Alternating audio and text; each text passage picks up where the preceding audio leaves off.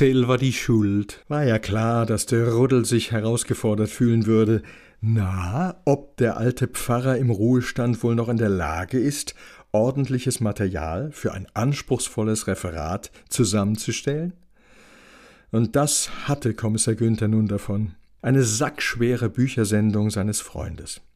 Gleich mehrere Wälzer, die allesamt Beiträge zu Silvanus enthalten sollten. Immerhin musste er sich nicht komplett durchwühlen. Rudolf hatte dankenswerterweise Seiten markiert. Dazu fand sich in Kopie der Bericht eines Zeitgenossen von Silvanus. Super. Wäre da nicht die Sprache? Ein bald 500 Jahre altes, sehr merkwürdiges Bisseldeutsch. Ullig. Diesen Bericht nahm er sich als erstes vor. Dann habe ich's hinammer. Eine voreilige Einschätzung, schon bei den ersten Zeilen bahnte sich eine Quälerei an. Wäre das nicht eine schöne Aufgabe für Nolan? Liebe Zeit, lieber nett. Das konnte er dem Jungen nicht antun. Damit würde er ihm die ganze schöne Motivation rauben. Da musste der Chief schon selbst in Vorleistung treten. Er änderte seine Lesestrategie und überflog die Seiten, um nach auf Anhieb verständlichen Wörtern zu suchen. Eines war gleich mal überraschend. Elefant. Hä? Ein Elefant und ein geköpfter Pfarrer? Wie passte das denn zusammen? Ganz einfach. Das Schicksal von Silvanus stand in direktem Zusammenhang mit seinem Besuch des Reichstages in Speyer 1570. Kaiser Maximilian war auch zugegen und beeindruckte alle Welt dort mit einem besonderen Mitbringsel einem echten Elefanten. Sort, das wär schon mal geklärt. Oh, ah, nicht grad uinteressant. Silvanus reiste nicht alleine nach Speyer. Mit von der Partie waren zwei weitere Theologen.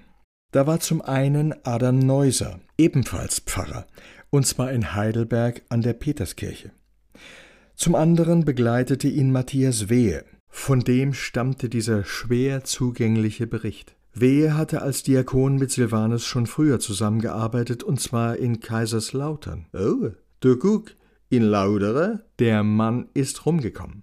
Es wurde für alle drei eine Reise mit denkbar schlechtem Ausgang. Neuser floh ins Ausland, Wehe landete im Knast und Silvanus endete eben vor dem Henker. Was wurde ihnen zum Verhängnis? Vielleicht ein Attentat, ein geplanter Anschlag? Die Möglichkeiten dafür hatten Kirchenmänner bestimmt eher als Normalsterbliche. Ihnen traute man kaum Schlechtigkeiten zu, und sie kamen ohne weiteres ran an die Mächtigen. Kommissar Günther setzte seine Überlegungen fort. Wer könnte das geplante Opfer gewesen sein? Ging es am Ende gar um ein geplantes Attentat auf den Kaiser? Oder hatten die drei in Speyer agitiert, den Dom besetzt, Aufruhr angezettelt? Zu seiner Enttäuschung stieß er bei der weiteren Lektüre auf einen Umstand, der seine Vorstellungen zunichte machte. Johannes Silvanus war nicht auf dem Reichstag verhaftet worden, was zu erwarten gewesen wäre, hätte man ihn auf frischer Tat ertappt. Die Verhaftung erfolgte erst bei seiner Rückkehr.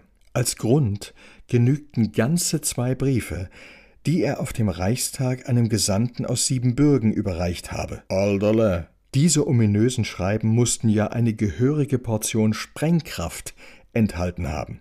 War Pfarrer Silvanus in Wirklichkeit ein Spion für eine fremde Macht? Wieso nett? War dieser Gedanke so abwegig? Mit Verrätern machte man allerorten und zu jeder Zeit kurzen Prozess. Und um kein Aufsehen zu erregen, erklärte man der Öffentlichkeit kurzerhand, das sei nur einer der üblichen Ketzer gewesen. Ich hab's Kommissar Günther grinste. Die Briefe waren Schatzkarten, und sie verrieten eines der größten Geheimnisse überhaupt. Wo lag der Schatz der Nibelungen? Ha, klaro, auf dem Grund vom Hupfeluch, na die